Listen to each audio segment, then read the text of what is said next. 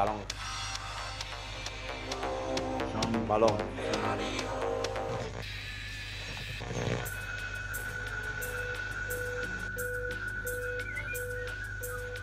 Balón.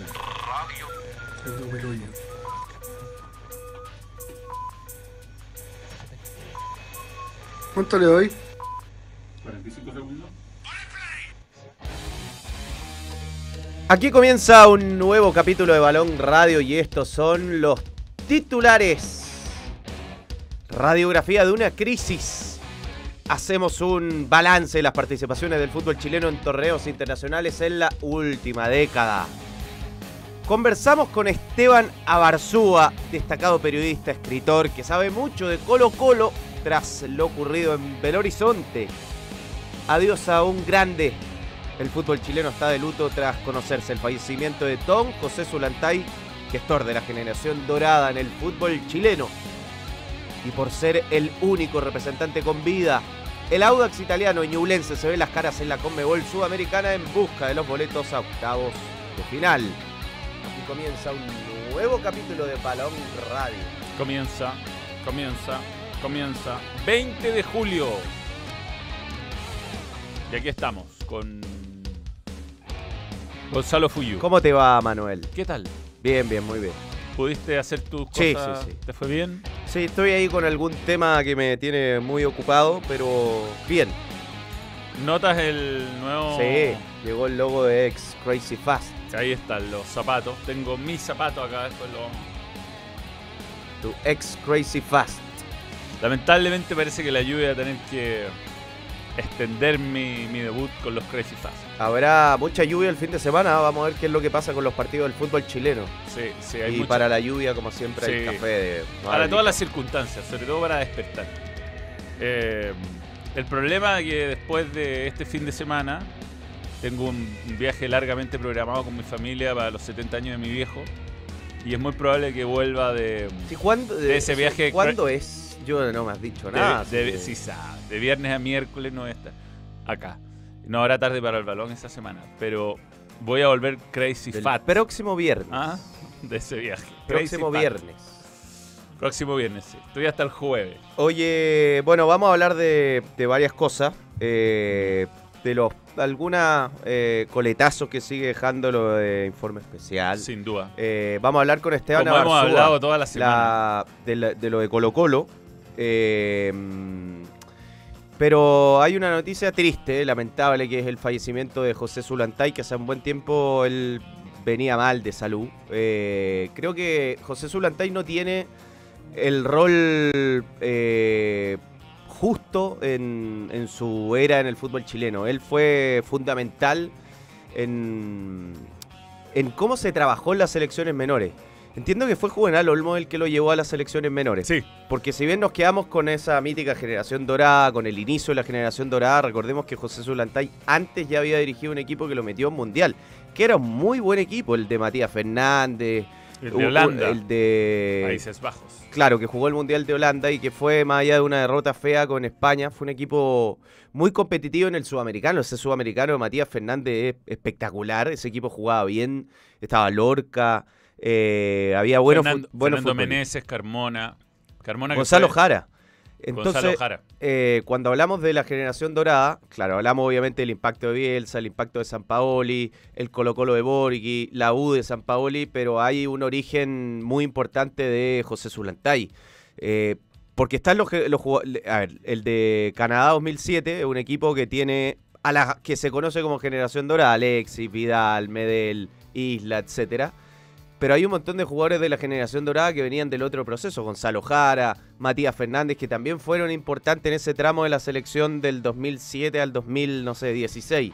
Entonces, eh, creo que no ha tenido quizá eh, por culpa de nosotros, los medios de comunicación, por culpa de- del fútbol, el rol que, El fútbol que- que se le debió haber dado. Creo que ha sido uno de los grandes de la historia de- de- del fútbol chileno. Eh, bueno, él fue jugador, dirigió un montón de equipos, tuvo un Mm. muy buen Coquimbo, muy ligado a. Coquimbo. Campeón el, el 99, el, perdón, el 92 con Cobreloa en un torneo apretadísimo. Con Colo Colo, Colo Colo campeón de América. eh, con una católica que estaba desesperada por título y ya estaba armando un equipo que el año siguiente sería finalista de Copa Libertadores. O sea, le tocó, le tocó ganar un título muy bonito con, con, em, con, eh, con, con Cobreloa también. Y esa doble clasificación a Mundial Sub-20 hoy día se ve imposible de lograr. O sea, con suerte estamos peleando para los Mundiales Sub-17, pero cuando ya llega el momento de enfrentarse con jugadores formados y adultos, ya no competimos. Con, no sé si pasamos al hexagonal con suerte. Entonces lo de José Zulantay es, fue muy bueno y como dices tú, llegó con Juvenal, a mí me consta porque me acuerdo perfecto que mm, con la red fuimos alguna vez, el equipo de la red, que tenía un muy buen equipo de, fútbol 11, a jugar a Pinto Durán y jugó el negro Zulantay un ratito. eh, puntero izquierdo. Y mm, nada, buena persona. Eh, Y él conmigo tuvo en toda la parte post eh, sudamericano y pre-mundial eh, sub-20 que lo dio Fox. ¿Te acuerdas que lo dio Fox Sports? No sé Sí. si para Chile, pero lo dio. Entonces yo me tuve que conseguir varias cosas y hacer perfiles a los jugadores eh, como parte de pega de corresponsal y me costó y me costó mucho con algunos que no hablaban con la prensa, principalmente con Matías Fernández y de Argentina me decían, weón, no me sirve de nada esto si no grabas a Matías Fernández. Matías había una época en que no hablaba nada. No, nada, Sobre nada. todo ahí en el, Ahí en el Colo Colo del Vichy no hablaba. Y ahí me ayudó José Zulantaya a conseguirme que finalmente se sentara, me contestó dos, tres palabras. eh, eh, pero lo tenía, tenía a Matías Fernández, llegó a mi casa a revisar la cinta y eh, estaba mala la cinta. Era una DDC Pro, la, la DDC Pro se hacen como unas líneas donde queda grabado lo anterior y lo nuevo. Y justo en la entrevista de Matías Fernández estaba malo, la única entrevista que quedó mala, así que cagué con mi entrevista a Matías Fernández. Eh, Pero me ayudó ahí mucho José Zulantay, que en esa época te dejaban entrar a Pito Durán. De hecho, la entrevista la hago en el salón principal, ahí donde hoy día almuerzan los jugadores. Y siempre, siempre buen, buen, una muy buena disposición, una buena persona y mm, muy buen entrenador además. Y lo que logró, eh, insisto, no ni cerca hoy día. O imagínate, hoy día no clasificamos a, un Mundial Sub-20, imagínate meter dos consecutivos, eh, semifinales de uno, eh, en un partido que, quizás Chile en- entró un poquito descontrolado. Ah, vaya a saber uno, ¿no? Vaya a saber uno, pero, pero eh, sin duda el gran gestor. descontrolado, pero también lo perjudicaron. En ese partido con Argentina, pa- yo creo que hay varios cobros bien. De profesor. eh, sí, bien ale- el alemán, ¿cómo se llama? Howard Weber. No, no, no, no, no. Era un chanturri, no me acuerdo. Pero eh, Stark. Stark, eso es. Stark. Sí. En fin, grande José Zulantay y un, entrenador que, que ha marcado la historia de nuestro fútbol, que como dices tú, ¿ah? Eh, tú dices, la prensa tendremos responsabilidad. También el fútbol en general, el fútbol chileno es bien malo para homenajear a, sus a, su- a sus ídolos, a sus jugadores importantes. Ciertas cosas que podríamos aprender del deporte en otros países. Por ejemplo, Estados Unidos tiene los Hall of Fame, que son eh, lugares donde se homenajea deporte por deporte a, lo- a los ídolos de cada una de las disciplinas. Acá, bueno. Y bueno, y no, pero a lo mejor fue algo raro. No, pero eso es, es cierto. O Mm. sea, eh, y sobre todo en la era de la sociedad anónima. Yo creo que hay una desconexión Total. total de, eh, de lo que significa el, el club, el barrio, o sea, un- eh, no sé, Ca- Calera te saca al equipo, ya no, no hay sentido de pertenencia de la ciudad, así como te cambian la insignia, te sacan del, del lugar, o sea, hay, hay ciertos límites donde la gente medianamente se planta, porque si no sería, sería peor. Yo creo que ahí hay una gran desconexión que tiene que ver con el modelo de sociedad anónimas deportiva y la representación que tiene el hincha en estos modelos, que básicamente es mínima, no tiene voz, no tiene voto, y eso claramente creo que ha, ha coartado la, la capacidad de expresarse de los hinchas. Y obviamente esto en su efecto ha llevado a que se pierda identidad. Y cuando se pierde identidad hay mucha menos conexión, por ejemplo, con los ídolos. Y eso obviamente que, que atenta contra que este tipo de personajes que son tan importantes en la historia del fútbol chileno no necesariamente tenga un trabajo en el club, porque no, no todos pueden trabajar en el club, pero que tenga otra relación, Total. otro grado de importancia en, en la actualidad del club, que se le consulten cosas, que al final yo creo que a nuestros sabios del fútbol hay que, hay que ir a buscarlo. O sea, la historia del fútbol no empezó hace poco, sobre todo en un momento paupérrimo como este. Para empezar a, a, a remecer un poco las bases y, y que ellos aporten su sabiduría a, a tratar de sacar adelante el, el fútbol chileno, Sí, que tiene un montón de problemas, ese no es el único. Eh, ¿Qué clubes realmente respetan a sus figuras? Como se, como Eh, no sé, no sabría decirte. Porque Por habría ejemplo- que estar en el... Por ejemplo, Higgins el otro día jugó en Magallanes y tuvo un gesto con Albert Acevedo y lo homenajeó, que era Albert Acevedo jugador de Magallanes, y le hizo un pequeño homenaje ante el partido. Detalles, pequeños detalles de... Pero creo que Ricardo Humor es un dirigente, Sí. más allá de que es- él es dueño de una sociedad anónima y que él ya no está tan involucrado en la operación de O'Higgins, está más bien su familia, que ahí están, entiendo yo, con mi información, están explorando algunas alternativas para tratar de hacer de O'Higgins un equipo más competitivo. Es un dirigente a la antigua, que, o sea, Sí. un dirigente que entiende lo que significa representar a un club, que tiene un, un sentido social esto, que no es, eh, puramente económico el, encuentro que tiene que tener el dueño de un club con, con la institución que dirige, que hay, hay una responsabilidad con una ciudad. eh, y al final, bueno, Higgins quizá hoy no está en su mejor momento, pero en algún momento eh, le dio una felicidad enorme a sus hinchas con, con un título inédito. que pudieron ser dos, parece. Y. Ya, ya que estamos hablando de esto, y antes de hablar de las participaciones en torneos internacionales y de ir a la entrevista, eh, mala la declaración sobre la multipropiedad de, de la NFP. Confusa. Eh, porque, a ver, cosas que han aparecido en el último momento. La declaración de la NFP sobre que ellos no tienen antecedentes para decir que hay multipropiedad en los clubes o que Felicevich es dueño de La Serena. Hay una respuesta del CIFUP sobre el mismo tema. eh, y yo lo que esperaba del, del ente que rige los destinos del fútbol chileno es que eh, ante las pruebas reveladas, y esto no es solo ahora en informe especial, ante las pruebas reveladas en un eh, reportaje de Bio Bio, se inicie por lo menos la voluntad de una dar por zanjada una situación que, ok, la NFP no tiene las pruebas, pero hay, hay cosas bastante hay evi- contundentes. hay o sea, hay evidencia como para por lo menos dudar de la multipropiedad. Y si, por ejemplo, digamos así, eh, en- eh, que yo no creo esto, pero digamos, ya no hay multipropiedad, hay asesorías claras. O sea, si la demanda de, de Osandón es porque básicamente había un rol jerárquico eh, hacia él de esta supuesta asesoría. Entonces, eh, por último, por último deberían decir, bueno, esta, este tipo de asesoría de una agencia de representantes jugadores no se puede dar en un club. Para que esto cambie realmente, yo creo que, y, lo he hablado con harta gente en estos días, esto tiene que ver con, eh, con la eh, actualización, o más bien incluso el cambio, pero la actualización de la ley de sociedades anónimas deportivas. Porque para que una entidad externa pueda regular mucho más y, y no solamente tenga que hacer eh, un control económico, un control auditable, sino que se pueda meter en temas de propiedad, en temas de multipropiedad, en temas de, de- estatutos en el fondo. bueno, en otro tipo de tema, tiene que eh, hacerse otra ley o eh, modificarse la ley de sociedad anónima deportivas. Que la ley de sociedad anónima deportiva está descansando en este momento en el Senado y no hay mucho avance. Yo creo que sería muy bueno, eh, así como hablamos el otro día con Tomás de Rementería, que él estaba más, me parece más metido en cuanto a la política, en el tema de la violencia en los estadios, de cambiar esa ley, que también tiene que ser eh, Modificada. eh, modificada.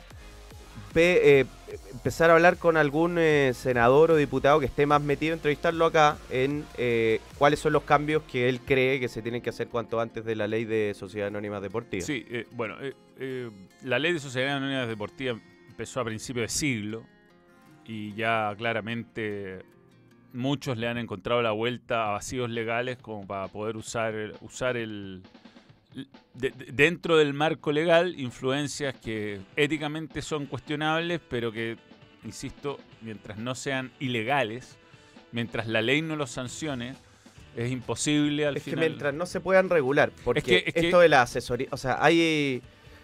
Porque al final esto queda regulado en un consejo de presidentes que tiene es que ese es el cuatro eh, se, representantes... autorregulan, entonces es cuatro imposible. representantes muy fuertes que manejan eh, o con una relación directa o con un intermediario a través de una asesoría, tres clubes, cuatro clubes. Entonces, finalmente las decisiones sobre los estatutos y sobre este tipo de cosas las terminan tomando ellos. Es más, ellos terminan tomar, ellos terminan decidiendo quiénes son los presidentes de la NFP. Cuando un presidente trata de hacer un poco de ruido, lo sacan, Lo como sacan. Harold May Nichols, como sacaron a Sebastián Moreno también. Mm. Eh, yo creo que la y así con la con la eh, con lo que urge la regulación de la ley de sociedad anónima deportiva, el cambio urge también la separación de, de la Federación y, y- y la, y la NFP. Son intereses completamente diferentes. O sea, no, no puede el Consejo de Presidentes que tiene eh, muchísimos representantes directa o indirectamente involucrados estar metido en los destinos, o sea, no debería estar metido en los destinos de lo que pase con los clubes, pero menos en los destinos de lo que pase con, la, con las selecciones. Y esto claramente tiene que tener una intervención externa para que cambien algunas cosas. Sí, porque, Pero- porque de hecho en un consejo de presidentes hace no tanto se trató de votar esto de la multipropiedad y de los agentes como dueños del club y el consejo de presidentes votó en contra. Claro, porque obvio, ¿cómo iban a votar a favor si están varios clubes metidos y coludidos en, en- en este tipo de, de práctica? Pero lo intentó hacer, digamos, se presentó la moción, se hizo una comisión externa que redactó el nuevo estatuto y el estatuto fue rechazado. Eh, así que la autorregulación eh, es una fantasía que no va a ocurrir. Yo creo que que se separen la federación y la NFP eh, en forma interna y voluntaria es otra fantasía, no va a ocurrir. Y que los representantes dejen de ser dueños de clubes en la sombra eh, es algo que tampoco va a ocurrir. A mí me parece que es grave. Eh, especialmente desde el punto de vista de lo que, lo que es el, corazón del negocio. ¿Por qué hay tanta gente que hoy día está dando liga con esto? Porque al final eh, el fútbol es ilusión, ¿no?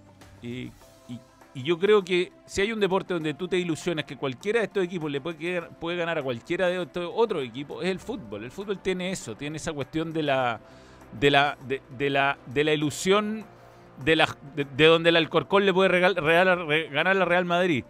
Entonces, si tú te das cuenta que esa ilusión no existe, que está manipulada, que hay intereses creados detrás, que los y, y se empieza a sembrar un marto de dudas sobre el, el corazón mismo de la, del, fútbol, que es la justicia deportiva en la cancha, eh, aquí entras en una espiral que, que, ojo, esto ha ocurrido en otras partes. Ha ocurrido, por ejemplo, en el béisbol en Estados Unidos cuando se taparon los escándalos de del, de los esteroides. Cuando se, no sé, hacían 92 home run por temporada y se dieron cuenta que estaban todos drogados. Y eso le ha causado un daño al béisbol por mucho tiempo, del, del cual está recién rebotando. O sea, acá están personas metidas que no les interesa realmente el desarrollo de los clubes, les podrá interesar hacer negocios con el fútbol, que no es lo mismo que te Es que ahí interesa. está el, conflicto de interés que hay entre los representantes y cuando y, y- y un dirigente a la antigua del fútbol. El negocio de los representantes de jugadores es la compra y venta de jugadores, no el desarrollo de los clubes. Entonces, ante una prueba gráfica que son los chats de Martino Sandón, que termina demandando a esta asesoría de la agencia Vibra, eh, ¿por qué no tomar otro tipo de, de medida? Mm. Eh, más allá de que, bueno, ok, no hay las pruebas para decir tajantemente, porque en los papeles. Ah, bueno. eh, pero sí, bueno, el, el- el fútbol puede solicitar intervención, ayuda para aclarar este tipo de temas, sobre todo ante las pruebas eh, ya comprobadas, eh, no solo en este reportaje, sino también en, en Bio Bio, que tuvo que ver con la demanda de, de Osandón. Sí, sí, sí, sí. Yo creo que el, el- es, Hoy, bien, es difícil. ¿ah? Todos los días les pedimos que de 12 a 1 no, no se pongan a martillar acá, pero bueno. Em, yo creo que yo creo que lo más a, a mí siempre a- que es lo que siempre he cuestionado de las leyes de sociedad de la ley de sociedad anónima es que cuando se hizo que se hizo para mejorar un montón de cosas que eran necesarias modernizarla era importante que los clubes tuvieran eh, pagaran sus impuestos, que pagaran sus cotizaciones, que se preocuparan de sus empleados, eh, que hubiera una responsabilidad legal detrás de la administración de los clubes, todo eso que era importante actualizarlo. Ahora, se dejó de lado al hincha. Y el hincha es lo que hace que esto sea un negocio importante. Si el hincha un día decide dejar de ver fútbol, el negocio se va a pique, desaparece inmediatamente. Entonces acá se está jugando demasiado con la fidelidad de un grupo de personas que se resisten a renunciar. Se resisten a renunciar, pero el fútbol no está haciendo nada, pero nada, por captar nuevos adeptos. No hace nada. O sea, tú te encuentras con niños que empiezan a tener de, esa edad desde los 8 hasta los 15 años, donde eh, ven fútbol o ven deporte o le gusta algún tipo de actividad, son incapaces de nombrarte jugadores más de, salvo algunos que son muy fanáticos, pero si de cada 10 niños, yo te garantizo que 8 nos, con suerte tienen un equipo en Chile y si tienen un equipo en Chile no son capaces de nombrarte 3 o 4 jugadores. Y en eso toda esta, porque así como hay un montón de cosas gravísimas, el conflicto de interés y todo, también hay una falta de visión de futuro. O sea, acá están en el fondo. Eh, eh, eh, descremando, descremando, descremando. Y un día no va a quedar nada, no va a quedar nada. Y cuando no quede nada, de ahí va a ser mucho más difícil pararse. Porque, hoy día- porque este, ellos agarraron el fútbol, me refiero a la sociedad anónima, el año 2000 y tanto, donde la base de hincha era gigantesca y esa base de hincha se ha ido reduciendo, se ha ido reduciendo porque se desmotiva por el nivel del fútbol, por, por estas prácticas se va alejando, se desmotiva por eh, que la experiencia de estadios como las pelotas, se desmotiva porque los campeonatos son malos, se se- porque los horarios son malos y así ha ido perdiendo gente, perdiendo gente y gente que no va a volver. Entonces, ¿qué haces tú para reenamorar o para buscar nuevo? No ha hecho nada, pero no hay, hoy no hay ni un spot de televisión siquiera, no hay nada, no hay nada. Hoy día esto da, esto va a dar por muchos años más y están todos felices la vida así como está, en status quo, y es por eso que es importante que haya una intervención gubernamental. No, creo que no hay otra, creo que no hay otra. In- insisto, internamente no hay ninguna posibilidad que esto cambie, no hay ninguna posibilidad. Los clubes que quieren el bien del fútbol chileno en e- hoy son minoría, son, son minoría y cada vez que estas cosas se someten a votación con los 16 equipos de primera división, 32 votos los 16 votos de segunda división, siempre las cosas que tienden a cambiar para mejorar el fútbol pierden en votación. Siempre. Y siempre ganan eh, los intereses, digamos, de los representantes, de los clubes multipropiedad, porque son más, así de sencillo. O porque hay otros clubes que les den favores. Oye, hay eh, algunos superchats y THC Mago regaló membresías. Bien, THC Mago, ahí está. eh, a ver si corregimos un poco el. eh, cinco usuarios son nuevos miembros: Víctor Amaya, Nicolás Plaza, Pedro, simplemente Pedro, Eduardo Javier, Ibacache Luque, Arturo Vidal, weón. Arturo Vidal. Tiene cosas para decir Arturo Vidal últimamente. Nuevo miembro, gracias por creer en el balán. Eh, Sebastián Gómez sobre Zulantay dice: Un DT absolutamente subvalorado, una pena que nunca le diera una chance en la selección adulta podría haber tenido una chance, sin duda. Entonces hagamos algo, debería hacer un programa, no sé, una vez al mes o cada 15 días para hacer homenaje a las grandes figuras del Eh, deporte. Es una buena idea de THC Mago. Podría ser una sección de personajes que en el fondo van, Ya, buena, van quedando. jamás lo olvidaremos. Jamás lo olvidaremos. Es una- un hashtag muy propio nu- nuestro. Bien, Y recordar algún, algún buen momento. está Sí, bien. hay está- que hacer una pausa. A ver, No, yo. pero, pero tomémoslo de THC Mago pero y, totalmente. y lo, nos comprometemos. Eh, para transparentar. eh, yo ahora voy a tratar de coordinarme con Tem y con Esteban para poder conectarlo. Entonces me voy a, voy a quedar un poco out de lo que está pasando. pero vamos a hacer una tanda. Sí, yo mientras tanto aprovecho de, leer. Dale, sigue tú. Mándame el link, Tem. Sigue tú, sigue tú. Eh, no hay trabajo dentro de uno de los pilares fundamentales del fútbol, el ámbito social, y unir la comunidad con él. Llega a ser triste que niños prefieran una camiseta del PSG que la de un club de provincia. Absolutamente. No solo la del club de provincia. Esto está pasando eh, Schwarzen en, a todo nivel. A todo nivel. Yo, eh, mi- mis, mis amigos tienen hijos más grandes ya y les gusta el fútbol y yo les empiezo a preguntar. Me fui a la casa el otro día de un amigo que me invitó a comer. Tenía a su hijo ya casi saliendo del colegio, se supone los dos fanáticos de la U. Les pregunté, les pregunté por el equipo de la U. No, no fueron capaces de darme el once titular. Eh, y eso me consta que les, que les importa, que son fanáticos. Eh, Pedro Urbina, grande T, campañón con Coquimbo el 91, campeón con Cobreloa el 92. Campañón con Coquimbo, de hecho clasifica a la Libertadores donde juega una, fase grupal Coquimbo con Colo Colo y la Católica y Newells y San Lorenzo, una fase de cinco, de cinco eh, grupos, de cinco equipos, única. Con Juvenal armaron todo un gran proyecto que generó muchos jugadores. Adiós, crack. Eh, ¿Qué, dice, ¿Qué habrá dicho Mateo Herrera? Te va a pegar senda de presión por el fútbol chileno. No alcancé a leer eso. Manuel Sa Ahí, ahí, ahí. Eh, los nenes no están ni ahí con el fútbol chileno. Los papás no pagan TNT para ver los partidos, pero sí estar para ver las Champions. Busquen, gente, busquen Wikipedia donde se menciona que es lo que Zulantay hizo en la crisis de la selección por, por ahí el 2002 aproximadamente. Eh, el Red Star de París tiene un rol social y cultural espectacular. Bueno, cualquier equipo de Argentina, yo vivía ahí, me llamó mucho la atención, no solamente River, que tiene hasta un colegio, eh, sino que cualquier club de barrio, Lanús, eh, Argentinos Junior, en la zona donde están, eh, bueno, Racing, que está muy bien en eso también. En, la zona donde están son el club donde la gente va a celebrar su cumpleaños, sus niños van a jugar eh, eh, y hay un montón de otros clubes de barrio que no, tienen equipo en primera división, pero que sí compiten, por ejemplo, en voleibol, sí compiten en, en otros deportes.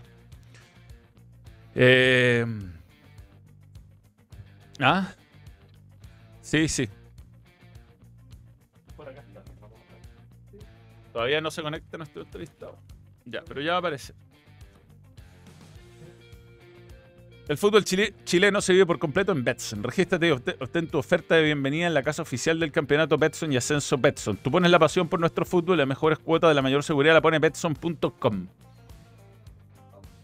Betson.com, la marca global de apuestas que te permite jugar en tu moneda local. Apuesta por tu equipo favorito y recibe las ganancias directamente a tu cuenta bancaria.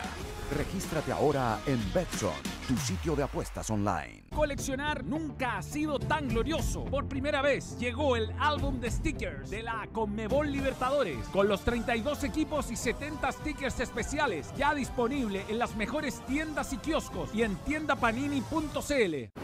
Betson.com,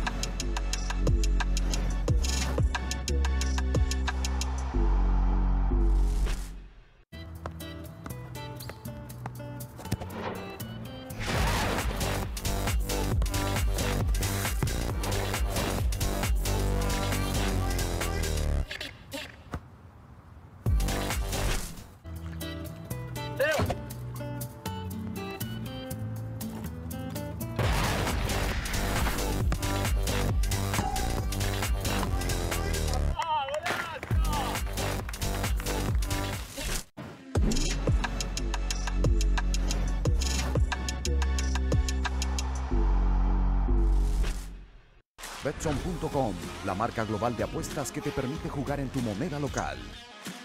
Apuesta por tu equipo favorito y recibe las ganancias directamente a tu cuenta bancaria. Regístrate ahora en Betson, tu sitio de apuestas online. Thank you very much. Adelante, estudio. Ahí está. Eh, bien, eh, ya está nuestro entrevistado con nosotros, Esteban Avarzúa. Vamos a chequear el tema del audio. Y, Siempre cuesta. Sí, sí, sí. Digamos que Esteban ha escrito muchos libros relacionados con Colo Colo, columnista de, las últimas noticias por mucho tiempo. Y, mm, Escritor, periodista. Sí, periodista. Eh, siempre muy interesante. Tuitero, muy futbolero, además. Tuitero, futbolero y. Tuitero peleador. picantón de, de vez en cuando. Sí, sí, sí. sí. Eh, ¿Cómo estás, eh, Esteban? Qué gusto. Gracias por estar en Balón Radio. Hola Manuel, Gonzalo, también a la gente que lo escucha. Eh, hace tiempo que no nos veíamos, andamos por ahí, me acordaba, me estaba acordando cuando fuimos por última vez. En realidad los veo más por las redes sociales a ustedes que, y en la tele, obviamente. Hace tiempo que no nos ha separado los últimos años la, la historia del periodismo. A, mí me gusta ah, discutir con esto. No, más que discutir, intercambiar opiniones. Yo creo que en general tiene opiniones bien, bien fundadas. Sí, sí. Oye, Esteban, bueno, eh, tenemos que abordar varios temas, pero sobre todo Colo Colo, yo creo que tú eres un, muy buen entrevistado para, para, poder hablar de Colo Colo, de lo, de lo contingente, que es lo que está pasando ahora, pero también de qué es lo que viene para Colo Colo, Colo Colo a nivel de eh, propiedad, eh, cómo viene el tema con, blanco y negro, pero te quiero dar el espacio también para que eh, quieras entregar algún tipo de, de, comentario, de información, de opinión sobre José Zulantay, una noticia muy reciente, tú eres un, periodista que seguramente tuvo mucho contacto con él, que lo ha entrevistado, así que por favor, lo que te guste decir sobre, sobre el lamentable fallecimiento de José Zulantay. Dale. Sí, mira, yo creo que muchos lo, recor- lo recordamos, lo recordaremos por lo, por el- como ser el, formador o, o mejor dicho el padre de la generación dorada. Creo que ese es un recuerdo imborrable para, para toda esta generación, en realidad para toda, transversalmente para muchas generaciones. Pero yo lo conocí eh, en los años 90, eh, eh, el año 94, el año que empecé a trabajar, de hecho, en, en la última noticia. Me tocó eh, en, en un almuerzo que se hacía en ese tiempo, era, era otro tipo de periodismo, se hacía un almuerzo Claro. en un restaurante en Bellavista para comentar los partidos del Mundial. Me acuerdo que lo invitó Miguel Medelo, que era un viejo periodista también de, muy, muy eh, histórico ahí en el diario. Y ahí conocí a José Solantay. Me acuerdo que nos tomamos uno- uno- uno- unas de vino tinto, conversamos. No, no, ya no me acuerdo qué partido era el Mundial de Estados Unidos, pero una persona muy cercana, muy, muy cercana. Y, y- y cuando uno se lo imagina, eh, el trabajo que después hizo con sus equipos, con Coquimbo, con Cobreloa, con los mismos cabros de la, de la sub-20, en realidad es, es el tipo ideal para trabajar con jóvenes. Yo no, no, no, no me imagino, no, no, o no, no, no veo otro, otro, otra persona que haya sido más indicado que él para trabajar con jóvenes del fútbol chileno. Los resultados están a la vista. eh, eh, y creo que, que va a ser muy difícil que vamos, volvamos a tener a alguien eh, como él en, e- en ese puesto, que fue clave para el fútbol chileno, para su historia. No, no, no, veo, no. un, un personaje que, que en realidad siempre, siempre muy respetuoso, muy cariñoso, pero a la vez con, con una mirada bastante eh, cruda incluso de, de cómo es el futbolista chileno.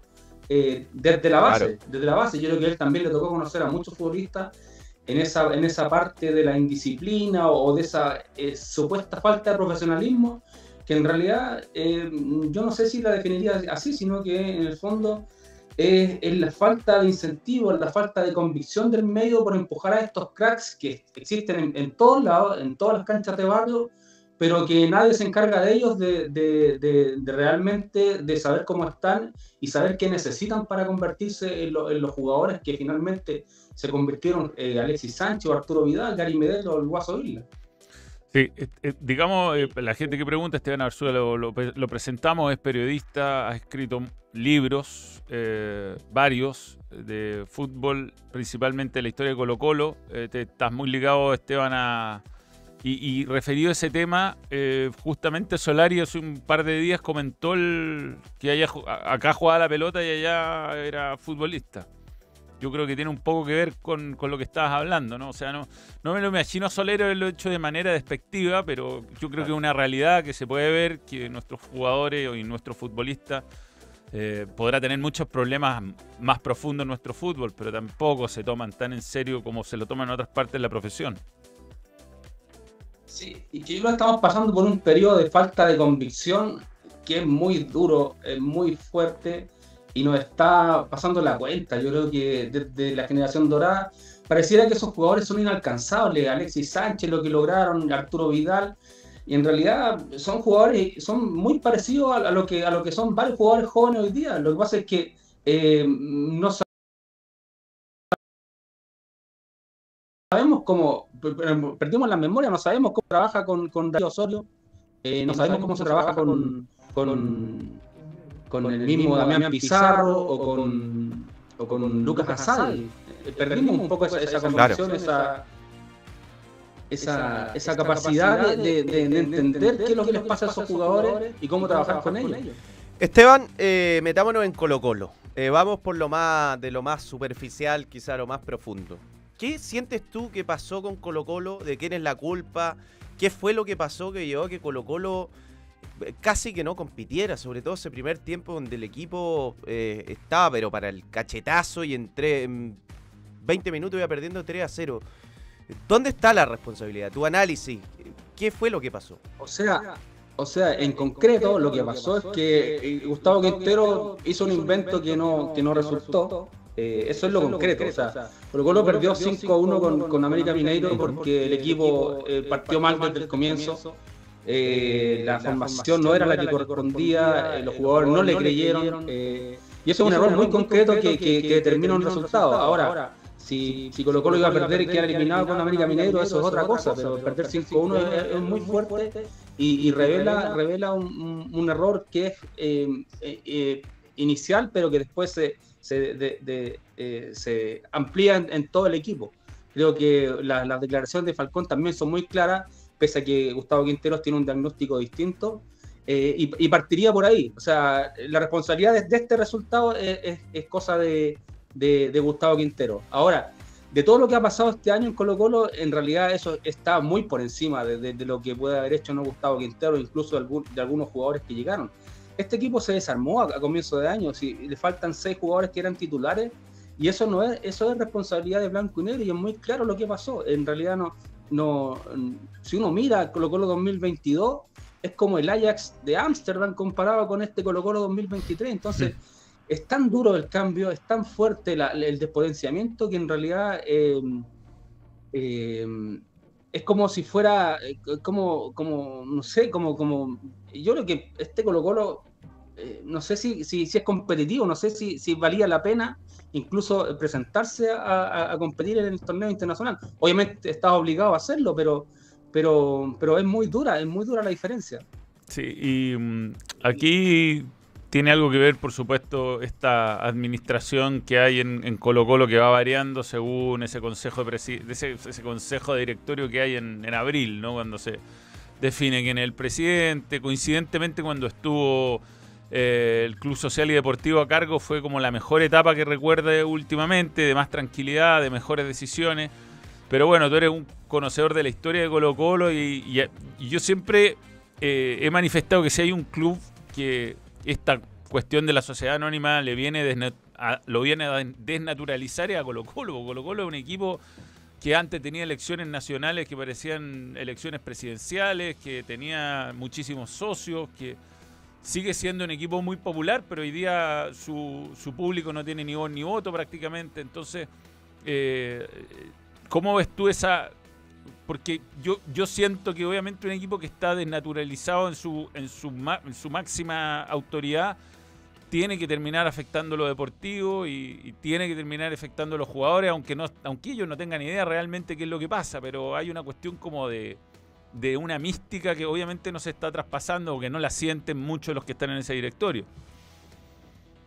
Es que eh, tienes razón. Sí, mira, tú no puedes hacer ocho, ocho reuniones para contratar a un jugador. Eso no existe en el fútbol moderno. Necesitas a un equipo de scouting que te pueda definir quiénes son los refuerzos que tú necesitas.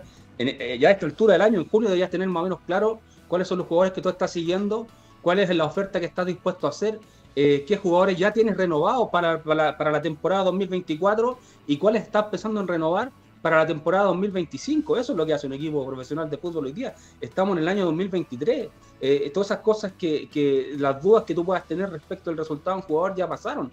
Eh, eh, además, tienes que tener en cuenta que los contratos de los jugadores son, eh, son valores, son eh, eh, capital, de, de- capital de, de- de la sociedad anónima. Si tú pierdes a un jugador como Gabriel Suazo, por ejemplo, estás perdiendo mucha plata, tanto de la formación como de, la posible venta de ese jugador. Ese jugador no se te puede ir gratis. No se te puede ir gratis eh, Gabriel Costa o- o- o- o por qué no se vendió en su momento a, a Matías Saldivia eh, en, vez de, en vez de dejarlo ir gratis. Y tú tienes que ir pensando en la renovación de los jugadores. Hoy día no sabes qué pasa con Esteban Pavés, por ejemplo.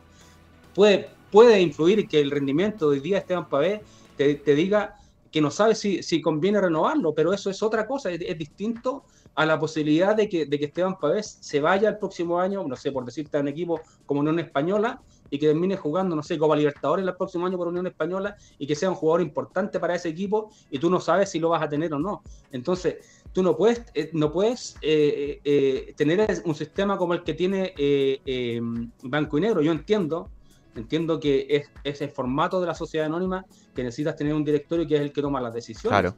Pero, pero eso en el club como Colo Colo, donde todo es muy político, eh, y no, no, no digo político desde el punto de vista de, de, de la ideología, sino que Sí, de, sí. de- de la toma de decisiones, de conversar, de Mm. Uh. Se nos pegó Esteban, pero lo vamos a. Lo, lo vamos a. Bueno, lo, lo vamos a, a recuperar. Sí, no- Eh, no, no ha vuelto? Sí, bueno, ahí estábamos. Yo le, le voy a escribir mientras para tratar de. Ahí están Que algunos. se conecte al mismo link, ¿no? Lo verdad, los verdaderos culpables son los dirigentes. Basta de buscar excusas contra las barras, dice alguno. Hola Manuel, saludo de Gonzalo. Un cambio estructural del fútbol chileno de la inferiores hasta los primeros equipos. Es algo que habría que hacer, pero para eso hay que querer hacerlo. Ese es el problema. El campeonato está arreglado. Ya se sabe que los campeones acá a 10 años más. Lo dijo Barroso. Eh, no creo que sean los que los campeonatos estén arreglados, pero por supuesto que hay cosas que. eh, yo creo que hay cosas que estaría bueno aclararlas, ¿no? Eh, o sea, si hay una acusación de un dirigente de que le robaron un campeonato. Eh, Están, están echándole la culpa a Tem, pero no, no es, no es No, de no. Tem. Yo creo algo le pasó a Esteban porque Claro. me, me tinca que se le fue el... Porque no le, mis mensajes tampoco le entran. El Fernando Mameli, a ver, tiene un super chat, dice. Iván Aceituno, después de Riera y Pellegrini debería estar, debiese estar José Zulantay. Debería estar junto a Nelson Acosta, junto a otros grandes entrenadores. Se dice que el fútbol es turbio en todo el mundo. ¿Por qué solo acá somos tan malos?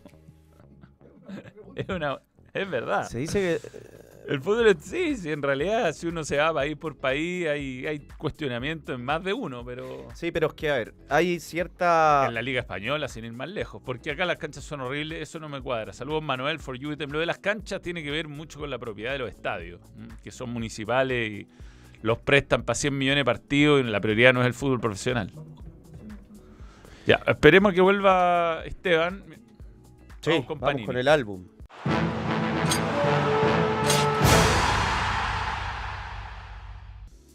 Álbum de la Copa Libertadores de América y está apareciendo eh, el código QR, lo voy a escanear el código, Escanear, escanear. que te redirige a tiendapanini.cl y está todos los diferentes packs del álbum de la Copa Libertadores de América, el último estreno. Hay eh, un álbum de, de tapa dura, hay un álbum eh, como el más común, el más normal.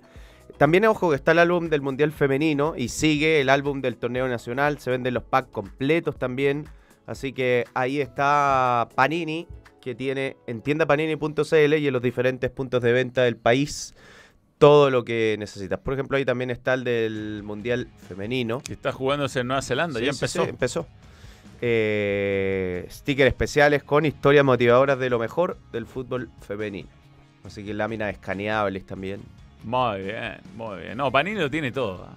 Lo tiene todo. Todo está a la venta. Muchas gracias, entienda Panini. Ahí me, Muchas- me- eh, me- Sí. Le, le voy a decir que entre al mismo link. Sí, está. A ver, otro super chat. No olvidar que en la Sudamericana pasada quedamos igual de eliminados vergonzosamente. Quintero no da el ancho a nivel internacional. Algo pasa ahí, dice Arturo Herrera. Fue, no fue igual, pero fue parecido. Fue parecido. Pero tiene un punto, ¿ah? porque yo creo que no se puede sacarle toda la responsabilidad encima. O sea, a los técnicos hay que contarle las buenas y las malas. No Obvio. puede ser los técnicos ya. Las buenas y las malas es culpa del club. Así que eh, es un buen, un buen recuerdo el de, el de Arturo. Eh, podríamos ir con Adidas mientras recuperamos a. Bueno, Adiós, adiós y vamos con.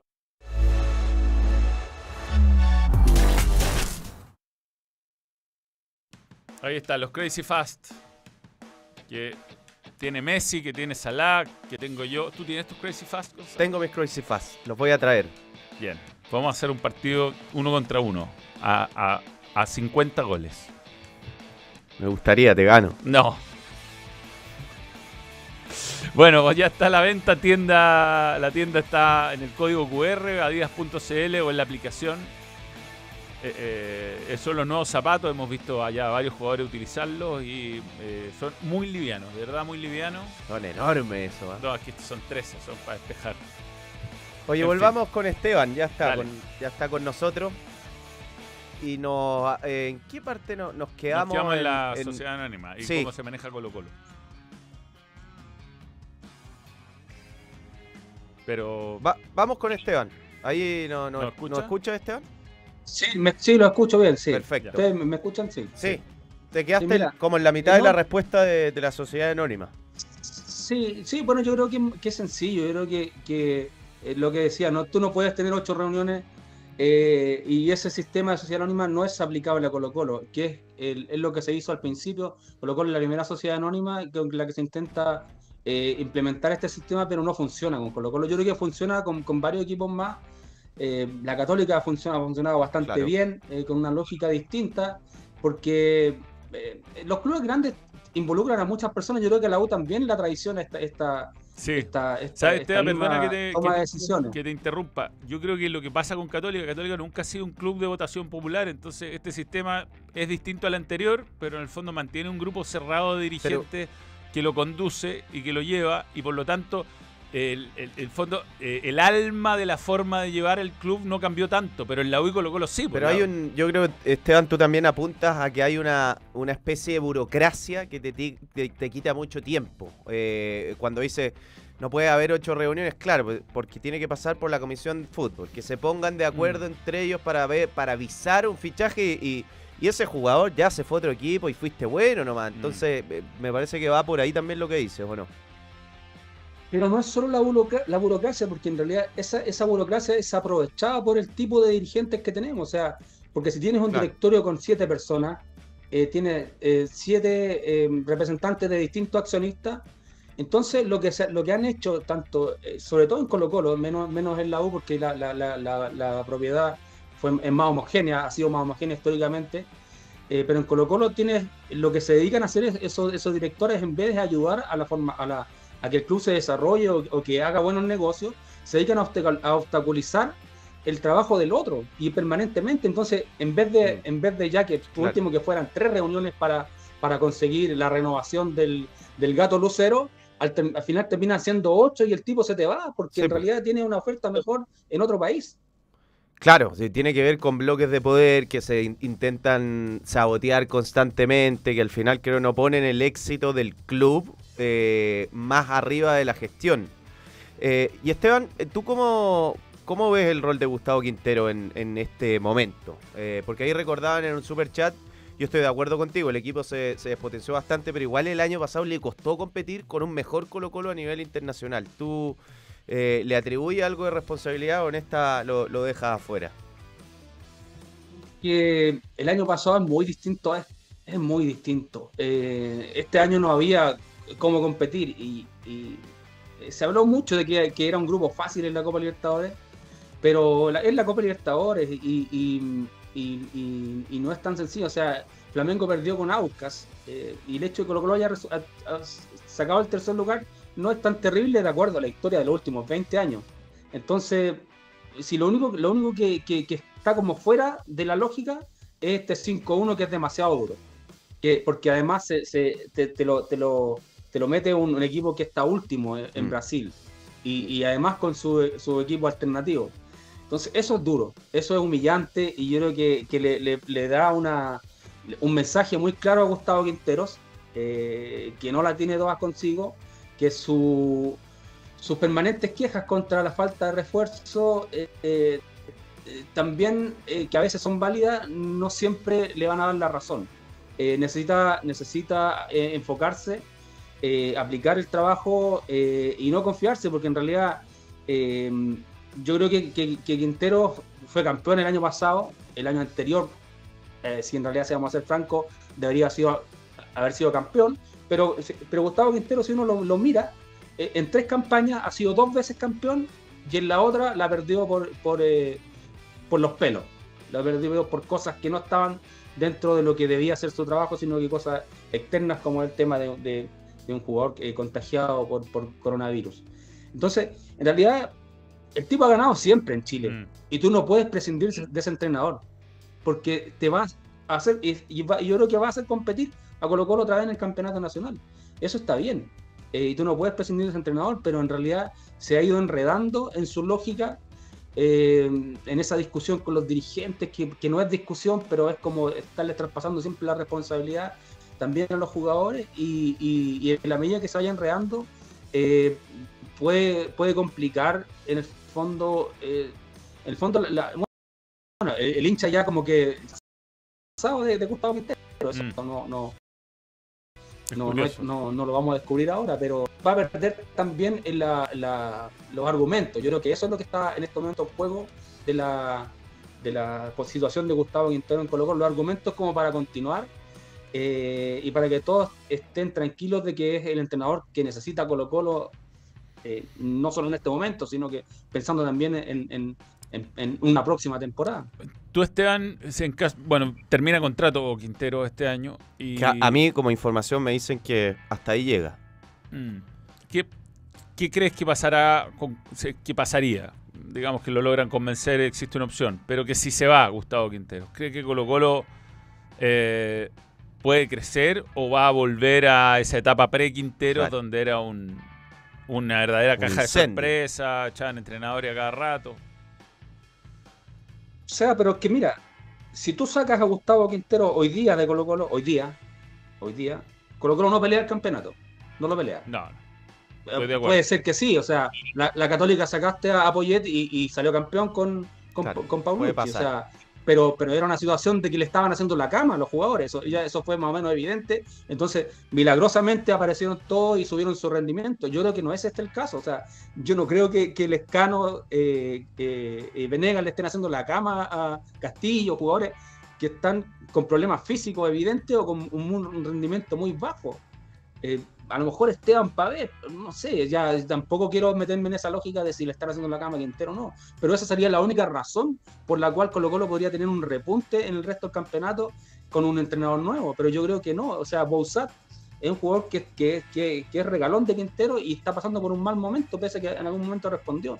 Entonces, tú le sacas este, a este entrenador y Colo Colo se eh, llega a la era pre-Quintero, y la era pre-Quintero fue la, la de la promoción. Entonces, es un equipo muy malo eh, eh, en comparación con el del año pasado. Eh, y, y yo creo que hay, hay que. No depende tanto de. O sea, depende mucho, sí, pero, pero no depende tanto del entrenador como de, de- de qué plantel vas a estar pensando para el próximo año. Porque en realidad, el de este año, si, si, si no sé, si se van a- alguna figura.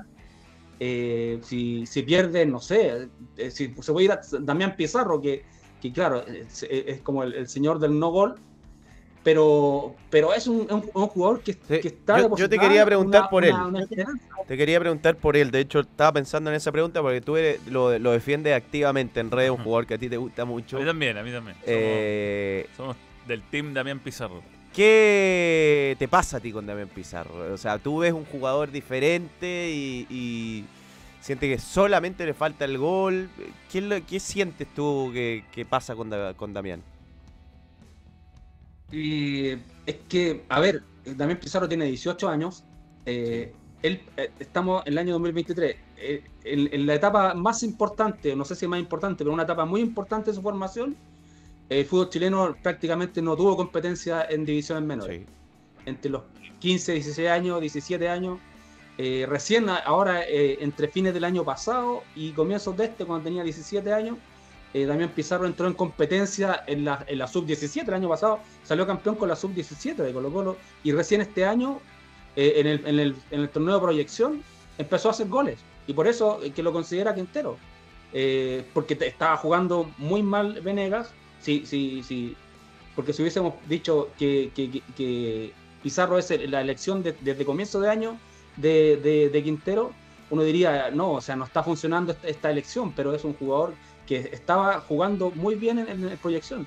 Entonces, eh, para mí las características que tiene yo no las, no las había visto eh, en, Mauricio Pinilla, por ejemplo, en, su- en sus comienzos, que potencia, hacía muchos más pues. goles. Pero, pero, es, pero, pero, pero en características del duelo individual es mejor que Pinilla. Eh, eh, en, el- en el frente a frente te, te genera espacio. Eh, eh, Pinilla aparecía muy bien, definía muy bien, pero no generaba espacio. Eh, Damián Pizarro, un jugador que puede arrancar de mitad de la cancha contra dos rivales y puede generar una ocasión de gol. Pero, de hecho, lo hizo contra Boca. Pero no te hay, preocupa, hay un par de ocasiones de gol contra Boca. ¿no te preocupa lo que le puede pasar a él con su falta de gol? Porque cuando un goleador entra en este mal espiral de no hacer goles y la crítica, ser el 9 de Colo Colo con lo que eso implica, ¿no, no te preocupa? Eh, eh, no, no porque eh, el, problema es, cómo, lo- lo, lo Colo Colo lo arropa. Si, a, lo mejor puede no ser el, el 9, puede ser un segundo delantero, o puede trabajar con un- una figura de un doble 9. Eh, porque hoy día está jugando solo. Damián Pizarro, claro, ha recibido un par de habilitaciones más o menos claras y se ha perdido el gol. Pero, por ejemplo, el, gol del otro día contra América Mineiro no es una jugada de llegar y, meterla. Eh, requería, requería una técnica eh, de pegarle con la zurda por encima del arquero, que no es tan fácil. Eh, yo creo que el, el 80% de los, de los nueve del fútbol chileno te la echa fuera esa pelota, igual que lo hizo Damián Pizarro. Eh, Es una jugada para Chupete Suazo, por ejemplo, ya en Claro. sus mejores momentos, que te la pica por encima del arquero y, no, Sí, y- y era- estás seguro que si la recibe, era difícil. Era, era sí, Era era, difícil. era para su pierna menos hábil, el arquero salió bien, no tenía tanto ángulo. eh, la verdad Pero es que no, no es que se perdió un gol de abajo no al arco tiene- como contra Deportivo Pereira. Claro, y de- delanteros Colo Colo no tienen, ¿no? o sea, ¿qui- ¿quién es el puntero, el puntero, el, el que, el que hace los centros para Damián Pizarro? No, no ha recibido ninguna pelota en bandeja, como decir, eh, eh, así, eh, hágalo y tome confianza y, y- Empújela. como las pases que recibía, por ejemplo, Gato Lucero recibió varios pases de, de Costa y, y de, y, de, y de Leo Gil en, en Colo Colo, en, en el partido con la U, en, en- en varios partidos, yo me acuerdo hartos goles de, de Lucero en que en realidad eh, era una, una asociación de toque de un equipo bien armado. Este, Claro. este es un equipo que no tiene delantero. Mm. El único es, es Pizarro. Oye, Esteban, eh, te, te cambio radicalmente de tema porque tenemos una pregunta que es de Jab. eh, dice, pre- le pregun- te pregunta Esteban, ¿qué opinas de la garra blanca? Eh, mira, yo eh, con, con la- la- con las barras eh, tengo, una- una- tengo un sentimiento encontrado, eh, porque yo creo que las barras en sí tú no puedes eliminarlas. No, no hay ningún decreto que pueda eliminarlas. Y, son representativas, no diría que representantes, es decir, eh, cambia el significado un poco al, al mirarla así de, de un cierto sector de la población que tú que necesita, necesita en cierta forma eh, estar ahí. Eh, en, ese, el sector norte de- del Estadio Monumental, en el sector sur del Estadio Nacional eh, eh, y, en, y, en, y en todos los clubes, eh, donde, donde se ubican los hinchas que van a, agrupados a hacer barra por un equipo. Eso, eso es imposible que se termine y es... podemos discutir hartas cosas sobre eso, pero, pero ex- existe y en muchos casos no es malo, no es, no es malo. Ahora, cuando se les da poder, se les da voz, eh, se les da eh, representatividad, por eso digo, eh, son representativas, pero no representantes, cuando, cuando terminan siendo protagonistas, ese, es un problema, es un problema serio que se, que se instaló aquí en, en los años 90 y contra el cual distintos, distintos agentes eh, le han ido fomentando justamente su poder, su participación, y en eso eh, nadie se ha hecho responsable de- re- realmente de, de- de- enfrentar el problema. Eh, eh, le- como te digo, o sea, la relación que tuvo la Garra Blanca, por ejemplo, con, con- con Blanco y Negro durante el periodo de Ruiz es nefasta. Es nefasta. O sea, eh, hizo, hizo tanto daño eso eh, que todavía las consecuencias todavía las la está viendo el club. Entonces, eh, es muy duro. Ahora, hay delincuencia, hay, hay situaciones muy dramáticas que, que- que no son responsabilidad eh, de Ruiz Tagle, ni de Blanco y Negro, ni de. pero, pero para eso se requiere que, que el, fútbol se organice y que tome las medidas de seguridad que corresponden y puedan alejar, alejar a los delincuentes del estadio. Yo creo que las barras nunca las van a poder sacar del estadio porque es imposible. Bueno, te, te agradecemos Esteban por, por esta conversación, eh, muy interesante, tú conoces muy bien el mundo Colo Colo. Eh, para cerrar, ¿hay alguno de, de tus libros, ya de que hay mucha gente mirando que, que te gustaría promocionar? Eh, O todos. O todos.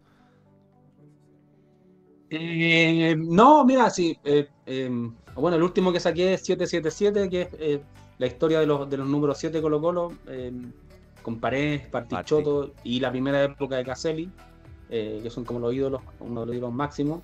Ese lo saqué hace un par de años, estoy trabajando en algunas ideas, eh, pensando en el centenario, ahí vamos a ver qué sale alguna sorpresa en los próximos meses o, o ya pensando en el, 2024. Hay un par de, un par de ideas que se están desarrollando.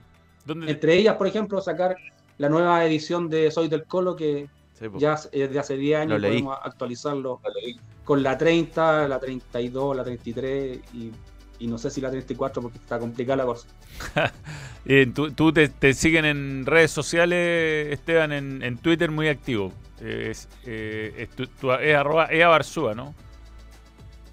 Sí, Ea Barzúa en, en todas las redes. Sí, y se la aguanta en Twitter. No, la no- está ni cerca del Twitter suicidio. ¿Eh? No, no, no. Yo estaba No, cerca. estamos ahí peleando en la trinchera a veces, ¿no? Sí. Eh, eh, Esteban, eh, ¿qué te pareció lo, lo que salió en TVN, el informe especial? Eh, bueno, bueno, pero hay- hay- lo que pasa es que eh, eh, el trabajo, el trabajo de, Fernando Agustín Tapia fue buenísimo.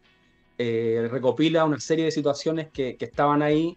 Yo, la, de, de- para ser franco, debería decir que no hay tanta novedad, pero sí, eh, sí lo que en el fondo es saludable es que pone encima de la mesa Claro. cosas que se están tratando de esconder permanentemente. Eh, Como te digo, no hay eh, siempre digo que el, que el periodismo es más que sospechas, es investigación y es prueba. Entonces, si lo miramos desde ese punto de vista del reportaje, tiene algunas falencias que son naturales. No, no estoy criticando el trabajo en sí, sino que sino porque digo que es muy bueno. Pero lo que necesitamos es dar un paso adelante respecto de eso. Eh, he, visto a muchos colegas que están como en esa línea, me parece sano, pero necesitamos, necesitamos dar un paso adelante. O sea, va- ¿qué vamos a, a resolver sobre el caso de La Serena?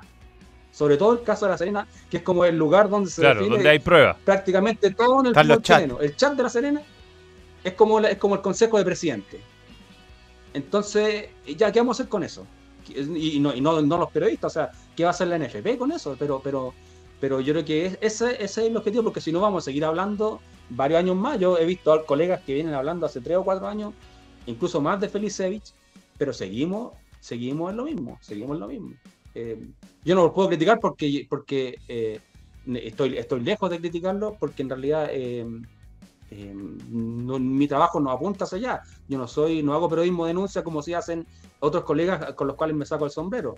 Pero mirándolo desde afuera, desde la lógica de- de- del, del- del periodismo más en general, creo que necesitamos seguir avanzando, que esos colegas eh, sigan haciendo su trabajo y que, y que avancemos en busca de las pruebas y, y en busca de, de- de la denuncia que lleguen a tribunales y que lleguen eh, a investigaciones serias de la NFP y no a un comunicado ordinario como el que sacó la NFP hace un par de días. Se pasó. Y cambiar la ley Un grande fat. es importante, no tan importante, Es que- fundamental. Es importante, pero si no, si, si la ley no se aplica, si, si no se aplicó la ley, las leyes que se han hecho, ni la de seguridad en los estadios, ni la de sociedad anónima, no se han aplicado, la fiscalización no se han aplicado. Vamos a cambiar una ley. O sea, me parece que, claro, que hay que cambiar la herramienta y darle una herramienta, pero ni siquiera las herramientas que existen se aplican. Claro. Entonces, eh, eh, es toda una cosa más, más de, de- de- de la práctica que, que, es un buen que punto. que de la- Es un buen de punto. lo legal. Porque yo me centraba, claro, en, en que la ley tiene que tener eh, una modificación para tener mayor capacidad de fiscalización, pero tiene toda la razón Esteban. Una cosa es el cambio de ley y otra es después eh, que se ejecute el- el- lo que pase con la fiscalización en ese cambio de, de ley. Esteban, te hacen otra, la última pregunta y ahora sí te despedimos. Eh, no sé si te juegas con tu top 5 de jugadores históricos de Colo Colo. Cinco. Eh, no, no es, no es tan difícil. Eh, eh, Caselli, es lo que, bueno, de los, de los que me gustan a mí, por supuesto. Caselli, eh, Chamaco, Partichoto, Paredes y Robledo, de los, de los, de los que uno se puede acordar. Ya, claro, hay otros más, pero, pero Emblemas todo. Emblemas todo. Bien, eh, sí, todos que marcaron una época. Sí. Eh, ojalá existieran más videos de chamaco, ¿no? Dicen que era una máquina. Grande, enorme jugador. Mm. Enorme jugador. Bueno, Esteban Arzúa, te agradecemos, muchas gracias y un, siempre un gusto hablar de, de fútbol y de, de Colo Colo con una persona tan conocedora del tema. Sí, un gusto también verlo siempre a ustedes.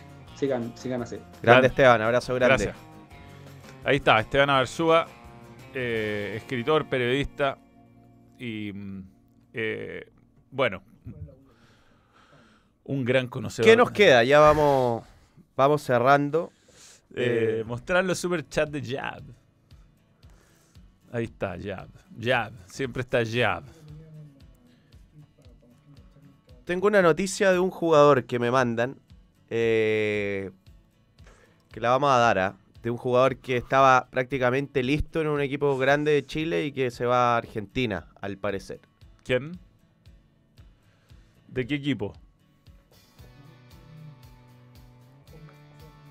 ¿De qué equipo grande? ¿Qué equipo gra- Pero diga Espérate, algo. lo decimos para despedir. Ya, dale. Sí, sí, lo, va- lo vamos a decir. Ah, lo va a decir. Eh, y, y sí, presentaron a Dituro, parece también en este. Bueno, ah, yo tengo información sobre Idura, la de ayer. También te la puedo dar hoy día. Dale, Tommy Vince. Ayer eh, fue un gran día. Por fin comí Tommy Vince. Estaba muy bueno, ¿no? Sí. Te digo, además es contundente. Es un almuerzo correcto.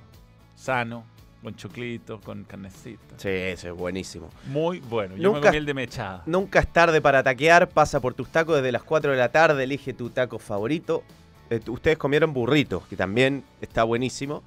Pero esta promo es de De tacos. tacos. Mechada, champiñón o pollo grill, incluye nachos con cheddar, bebida o limonada. Y falta el datazo. Y en la noche, para el bajón, me comí los, los nachos con. Me comí los nachos con, con palta, con guacamole. Dado eso. Datazo. Ta, ta, ta, tazo. Datazo. Betson. Betson.com.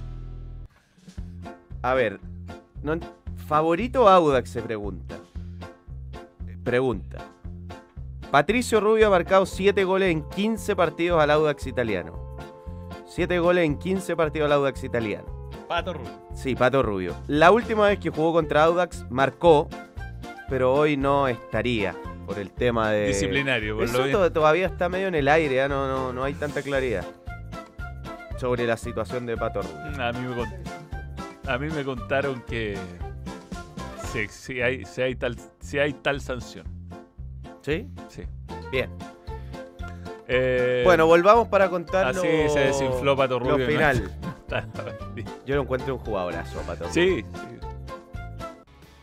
Eh, sí, me, me dicen que César Pérez no iría ni a la U, ni a Colo Colo, ni a Católica, sino que jugaría en Defensa y Justicia. Otro equipo de Bragarnik. Claro. Sí, o sea, y este, completamente, y cale- o sea, pasar de calera a Defensa y Justicia. Eh, es como que se cambió de color de camiseta nomás. No, no, no va a haber mucho, mucho papeleo. Así que, pero yo, esto en algún momento a mí me decían que estaba muy cerca de la Católica, que era, era casi un hecho que iban a llegar a un acuerdo a con un préstamo, con una opción de compra obligatoria a fin de año. Bueno, iría César Pérez a Defensa y Justicia finalmente. Bueno, y acá está el... De- independiente de que sea un equipo de Bragarnik, y yo prefiero que César Pérez vaya por su carrera y por la proyección que le veo. Que a- a que, que se quede jugando, de... No, que se quede jugando en Chile. O sea, yo obviamente creo que a Católica le falta un mediocampista, sobre todo, pero de los tres. Pero, pero ir al fútbol argentino es una exigencia mayor y él es un jugador muy joven. eh, una pena porque probablemente significa que se pierda el, el Panamericano. Eso, eso es una mala noticia. Pero lo acerca a la selección. Así que ah, en una zona donde estamos necesitando renovación. em, Yo a mí he quedado maravillado cuando lo he visto en cancha. Es un jugador. eh, Sí, es bueno. es muy bueno, ocupa muy bien todas las posiciones. Incluso a mí me tocó un partido con Católica que se lesiona un central que se corta la, la ceja y hasta jugó de defensa central un rato. O sea, un sentido sin que nadie lo mandara. Un, Eh, se desinfló Pato Rubio, muy bien. Y lo otro, lo de, lo de Dituro, he sabido algunos detallitos. Dituro no. se- lo tuvo que dejar ir Católica por. Esto, esto ya lo dije, pero lo repito. Porque no podía pagarle. Lo tuvo que dejar ir.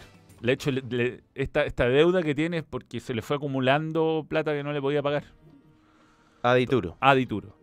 Entonces lo tenían que dejar ir. Pero es raro igual, no sé. O sea, lo, no- ra- no me lo cierra. raro es que alguien compre un jugador y le prometa no solo sueldos, sino que otra, otro tipo de compensaciones por el pase, eso, que estén tan fuera de mercado que después de un año ya dices que no puedo, esto me voy a quebrar, te tengo que dejar ir.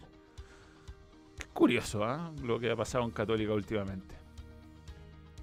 Eh, Bien. ¿Falta cuál? De Betson. Gracias. El fútbol chileno sigue por completo en Betson. Regístrate y obtén tu oferta de bienvenida en la casa oficial del campeonato Betson y Ascenso Betson. Tú pones la pasión por nuestro fútbol, las mejores cuotas con la mayor seguridad la pone Betson.com. Jugaría Pato Rubio. Pato el Divo Rubio. Podría jugar Rubio. Podría jugar. Sí pasó algo ahí. Puede ser que la necesidad tenga cara de hereje. Bien, eh, nos vemos mañana. ¿Qué día es hoy? Jueves. Jueves. Nos queda un día. Ya, nos vemos mañana. Mañana tenemos nueva, nueva cortina para una sección. O sea, estaba la cortina, más no la habíamos aplicado. Ah. Eh, lo que pasa, Fernando Mameli, es que la- el presupuesto de estadio y el presupuesto de plantel profesional entiendo que se ha manejado de manera totalmente Pero hay algo muy insólito de por qué le hacen ese contrato a Dituro, entonces si no lo pueden pagar. Capricho de Holland. Lo exigió, lo exigió, lo exigió, lo exigió. Pero si era un jugador del club. No, claro, pero traerlo Si vuelta. no lo contrataron, o sea, Dituro tenía que volver sí o sí. Sí. Dituro tenía que volver sí o sí. Entonces, bueno, no sé. Es todo muy raro. Este y también raro los jugadores que llegaron este año. En fin. Bien, eh, nos vemos mañana a las 12. Adiós. Chao. Muchas gracias por sintonizar. Balón. Nos vamos. Adiós. Besitos, besitos. Chao, chao. Stop streaming.